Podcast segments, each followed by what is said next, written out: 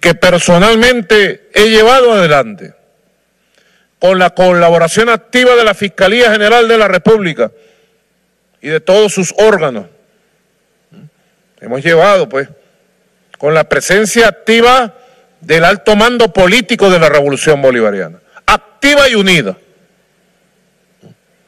Y hemos dado este primer golpe, poderoso golpe, a los mafiosos. Buenos días, buenos días para todos. Nuevamente con ustedes, caiga quien caiga sin censura. Mi nombre es Ángel Monagas y estaremos por acá unos 20 minutos conversando con ustedes, como siempre, a través del canal de YouTube Factores de Poder, pero estamos también gracias a la gente de avilaradioonline.com y a cucarfm.com para el público hispano en Europa. Y bueno, por supuesto, con Avila Radio también para la radio. Y les recuerdo a todos mi Twitter, mi Instagram, mi TikTok, mientras que lo dejen, arroba Ángel Monagas todo pegado, arroba Monagas todo pegado. Por si eh, algún comentario, algún planteamiento, me pueden escribir al más 1-561-379-5254. Las bendiciones del Padre Celestial para todos y cada uno y que la fuerza los acompañe. Seguimos en la onda de la corrupción, entre comillas, en Venezuela. El señor Nicolás, como acaban de ver ustedes, habló. Habló Nicolás. Nicolás estaba callado. ¿Por qué estaba callado Nicolás? Sencillamente porque a juicio de los que están en ese comandito, eh, vamos a decir, eh, disque revolucionario, el golpe de Tarek es un golpe, mm, o sea, si alguien quería a Tarek, era Nicolás. Era prácticamente un niñito consentido de, la, de, esta, de esta gente de, que, que tomó el poder en 1998. Y evidentemente que pega, les pega o le duele al señor Nicolás lo que ha hecho Taret. No se trata, y eso lo quiero aclarar de principio, no estamos en medio de un golpe contra la corrupción, porque si algo hemos tenido nosotros en estos 24 años disque revolucionarios, ha sido corrupción. Este sistema que dirige el señor Nicolás Maduro nació corrupto. Nació corrupto porque corrupción también es mentir. Y Hugo Chávez le mintió al país, a los electores, le dijo que no era comunista, le dijo que no iba a establecer una dictadura, le dijo y no les cumplió. Le mintió a los empresarios que los apoyaron, que lo enseñaron a vestir, porque se vestía muy mal. Le mintió. Eso es corrupción. Es decir, cuando yo digo estas cosas, algunos dirán, bueno, pero entonces toda la política es corrupta. Claro, lo que pasa es que hay niveles. El populismo, decir una cosa y hacer otra, eso es corrupción. Lo que pasa es que en Venezuela estamos tan acostumbrados a eso que ya no lo vemos mal. Eh, agarraron una juez en el restaurante la estancia encontrarás el buen sabor del restaurante. La encontraron con un platico humilde de 1.200 dólares. En Caracas hay muchos sitios que valen más que eso. Y aquí en Estados Unidos también. El problema es cómo una juez puede justificar un ingreso para, para gastar 1.200 dólares en una cena porque si me dijera que va a gastar 1.200 dólares, pidió un préstamo, etcétera, en otra cosa, en una enfermedad, uno lo puede entender, pero no en una cena. Ahora, si eh, yo escuchaba al señor Diosdado, vamos a ver cómo justifican el nivel de vida muchos funcionarios. cómo lo justifican, no tienen cómo justificarlos. Eh, uno aquí ve funcionarios y actores propios del proceso que no tienen cómo justificar. Por cierto que por allá anda uno de Aragua también asustado, el que tuvo, tiene una televisora en Aragua porque también era un protegido de Tarek El Aizamí. Entonces, ¿en medio de qué estamos? No es un golpe contra la corrupción. No, no y no. Es sencillamente un golpe contra la rebelión. Así lo decimos en caiga quien caiga.net, nuestro portal. Eh, el árabe palestino eh, Tarek El Aizami, el que lo compre por pendejo pierde el dinero. Andaba en algo, andaba montado en algo. Me dicen, porque algunos dicen, algunos señalan, pues, no, no, nosotros no tenemos, nosotros hemos tenido acá que basarnos en informaciones que nos dan fuentes. ¿Quién puede tener acceso a esos documentos que demuestran la corrupción? El disfraz que está usando Nicolás para justificar todo esto no lo hay. Pero sí hay chavistas de alrededor que están empezando a hablar. Lo que dijo Andrés Izarra en, en el portal Infobae tiene razón. Esto es una rebelión. Una rebelión de un sector más radical que Nicolás. Porque este sector que encabezaba Tarek El Aizami tiene una razón lógica, eh, como algo como el chiste, tiene patas de cochino, eh, cabeza de cochino, cuerpo de cochino, ¿qué va a ser? No va a ser un, un gallo, no va a ser un pavo, es un cochino. Bueno, entonces, ¿qué hizo Nicolás? Metió a los iraníes, metió a los turcos, alimentó todos los aliados de Tarek el Aizami. Cuidado, Cuidado con lo que viene. Por eso es que Nicolás dice allí el primer golpe, porque es el primer golpe y lo y fíjese que lo personaliza. Aquí no están metidos los Rodríguez. El cerebro que está detrás de todo esto es el propio Nicolás. Ah, por supuesto, ayudado por el hombre que es muy bueno para lo malo y muy malo para lo bueno, como Jorge Rodríguez, un hombre, yo no le quito que es un tipo inteligente, pero para lo malo. Ellos son los articuladores, los ejecutores. Por eso es que Diosdado en la reunión que tuvieron en el Humboldt, a pesar de eso, la gente se enteró de lo que dijeron. Eh, hubo dos reuniones, una a, la prensa y otra de lo que pasó realmente. Casi se, se van a las manos. Eh, el, cruce de miradas entre Jorge Rodríguez y Diosdado era muy fuerte porque el otro que está en la mira de, hay otro que está en la mira de Nicolás, porque esto le está, los regímenes como el, el, que tiene Venezuela, eso le pasó a Hitler. Todos los, los regímenes fascistoides terminan así. Eh, eh, es más, muchos analistas han dicho que para eh, este sistema que rige Venezuela lo va a tumbar el propio sistema. Dentro del propio sistema están sus enemigos no afuera, dentro del propio sistema están sus enemigos. Y aquí había una rebelión bien dada, bien dada por el señor Tarek El Aizami. Pero hay otro.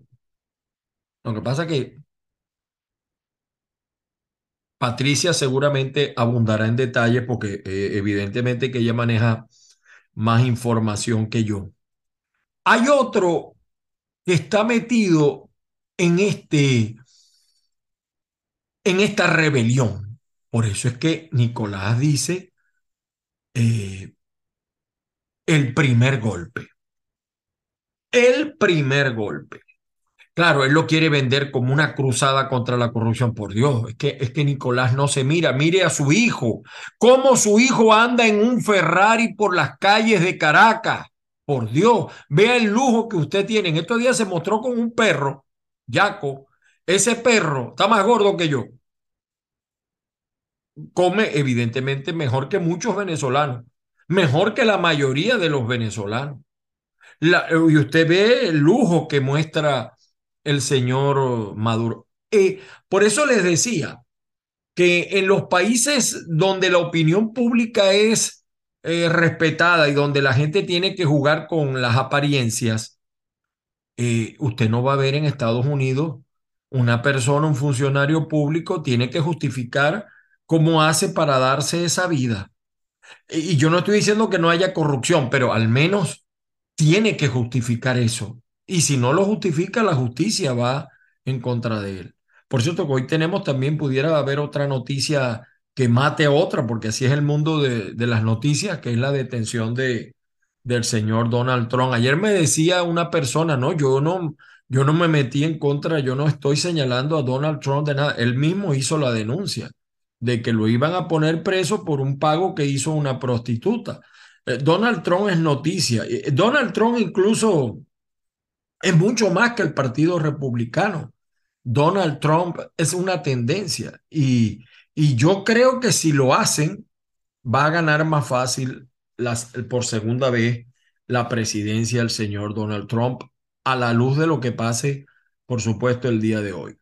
Ahora, hay divisiones dentro del chavismo y las estamos viendo. Lo que pasa es que ellos han sido, mm, el aparato de propaganda que ellos tienen, eh, eh, tapan las cosas, ocultan. La... Fíjense cómo ahora quieren vender contra la corrupción. No, no, aquí no hay una lucha, en Venezuela no hay una lucha contra la corrupción. Eso es una falta de respeto a la inteligencia de los venezolanos, señores. De verdad. Eh, eh, Tarek El Aizami era ministro de petróleo. ¿Cómo llegó allí? ¿Con quién llegó allí? Eh, eh, Tarek tenía mucho poder. Todavía lo tiene. Dentro de la estructura sobre todo del madurismo, porque además de que era presidente de PDVSA, que le daba acceso a los principales recursos del país, sino que controlaba una, un aparato político importante. Eh, tiene varios gobernadores que son de su equipo, ministros, diputados, dirigentes en cada estado. Ya comienzan a asustarse muchos. Eh, controlaba parte del poder ejecutivo, del poder económico, tenía funcionarios de inteligencia, cuerpos armados. Es así, a pesar de que Diosdado se molesta cuando uno dice estas cosas. Y, por cierto, también eh, yo a veces eh, estaba leyendo al señor Guaidó, Guaidó, por Dios, calladito te ves mejor.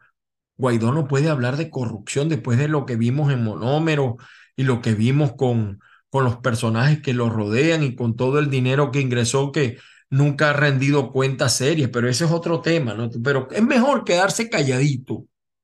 algunos eh, personajes de la oposición calladitos se ven mejor. Muy pocos en la oposición también tengo que decir esto, porque esto es caiga quien caiga y sin censura. Muy pocos líderes de la oposición pueden hablar de la corrupción muy poco. Todavía algunos o algunas se conservan inmaculados dentro de ese tema, ¿no? Eh, ahora, que eh, Maduro entonces le ha permitido a ese círculo que está alrededor de él beneficiarse. Y entonces, ¿qué pasa? A, a Tarek lo dejaron crecer mucho. Taret venía a descabezar a Nicolás Maduro y para eso estaba siendo ayudado por varios dentro de la estructura. Decían que había eh, una pelea de Jorge Rodríguez y de Delcy contra el Aizami. No, no, es Maduro contra el Aizami. Ellos, repito, lo que son son ejecutores de la política de Nicolás.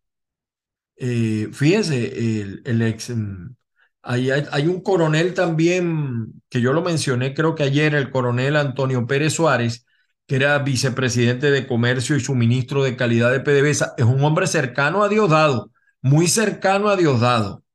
Jocelyn Ramírez, que era el, de la zona CRIP, eh, el que manejaba los mm, criptoactivos, eh, manejaba los fondos de la industria petrolera y de lo, vamos a estar claros, no solamente utilizaban ese sistema para comprar o para negociar los ingresos petroleros, se dice que también el narcotráfico utilizaba ese método.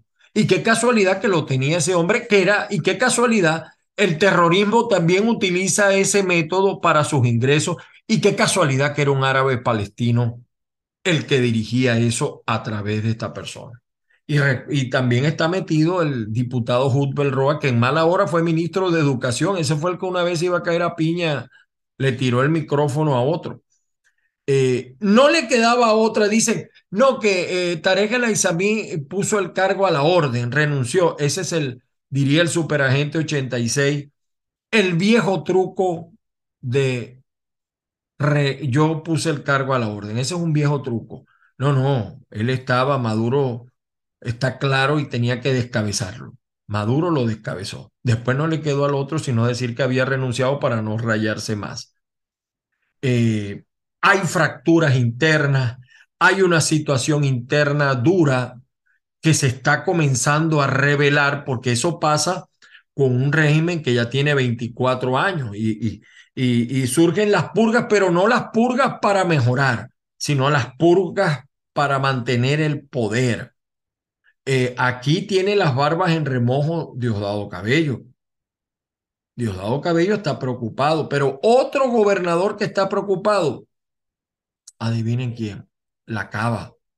La Cava también está preocupado, porque Maduro ahora va a ver más allá, o sea, después que a ti dice un refrán, yo estoy refranero hoy como Luis Herrera, eh, después que a ti te pica una culebra, le corres hasta a un cotejo mm, o machorro, como le decimos en el Zulia. Eh, el que está investigando todos entonces otro árabe, Tarek William Saad. Cuidado. Fíjense que esta policía anticorrupción, las acciones, sorprendieron al propio Tarek William Saad. Eh, porque Maduro no está castigando la corrupción. No, no, no, se le estaba alborotando el, el, el cuartel a Nicolás. Eso sencillamente es lo que ha pasado. Por eso es que algunos no encuentran explicaciones para esto, porque una lucha contra la corrupción en un sistema que nació corrupto y que ha tenido como norte la corrupción. Nada más tenemos que ver el nivel de vida que tienen estos personajes. No estoy negando que también en la oposición algunos no lo pueden justificar. No, no, esto es la lucha contra una rebelión que estaba encabezando Tarek El Aizami, pero esto no ha terminado. Esto no ha terminado. Estamos viendo el primer capítulo. Quizá los medios en Venezuela lo silencien o los obliguen a silenciar esta situación. Eh, el que crea que Tarek el Aizami va, no va a dar pelea, está perdiendo el dinero. Lo que viene, lo que viene, señores, es para coger palco. Ahora nuestro papel es tratar de mostrar lo que los medios en Venezuela no pueden o no deben, o no deben. Eso es así. Eh, por cierto, voy a tratar de conversar mañana. Me va a ayudar otro compañero, Tony Romero. Eh, vamos a ver, eh, en conversar con uno que sabe mucho de lo que está pasando, que es el presidente del Nacional, pero eso será mañana, Dios mediante. Dios mediante. Señores, sigue esta película, sigue esta película. No es una película de aventura, no es, un, es una película de misterio, de terror, porque los agarraron con las manos en la masa, pero no del dinero. Los agarraron con las manos en la masa de lo que se proponían hacer. Iban por la cabeza de Nicolás Ahora, eh, uno quisiera saber por qué tardó tanto Nicolás en actuar. Me imagino que le llevaron la prueba que lo terminó de convencer, porque varias veces Jorge Rodríguez se lo decía a Nicolás. Y él, porque, repito, había un lazo de amistad fuerte entre Nicolás y, y Tarek El Aizami. Y no dudo, mire, estos tipos son tan especialistas que van a aparecer de repente abrazados.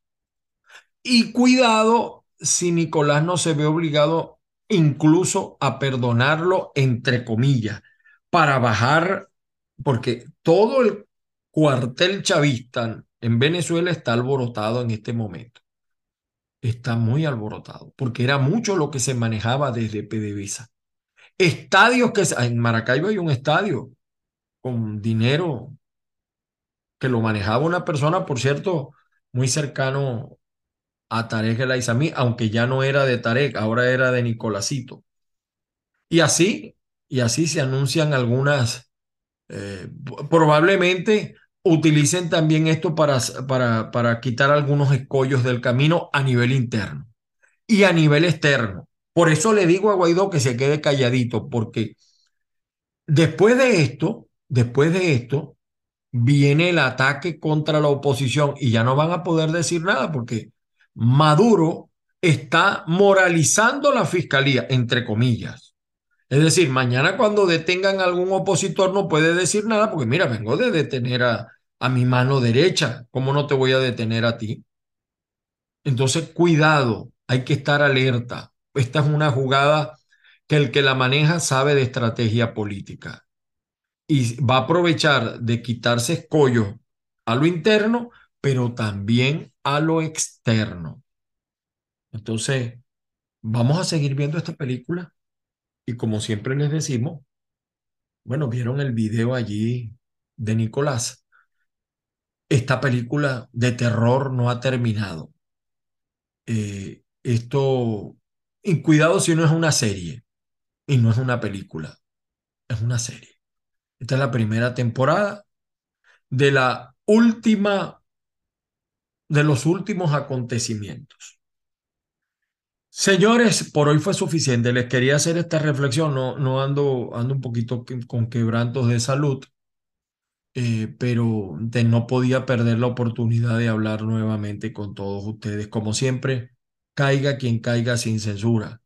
Eh, cuando, vi que, cuando vi que detuvieron a esta jueza margariteña, por cierto, ella creo que era defensora, si no me equivoco, el Poder Judicial, ojalá, porque es que los casos de corrupción en el Poder Judicial son asombrosos, pero no solamente en el Poder Judicial vayan a los cuerpos policiales, vayan a la fiscalía.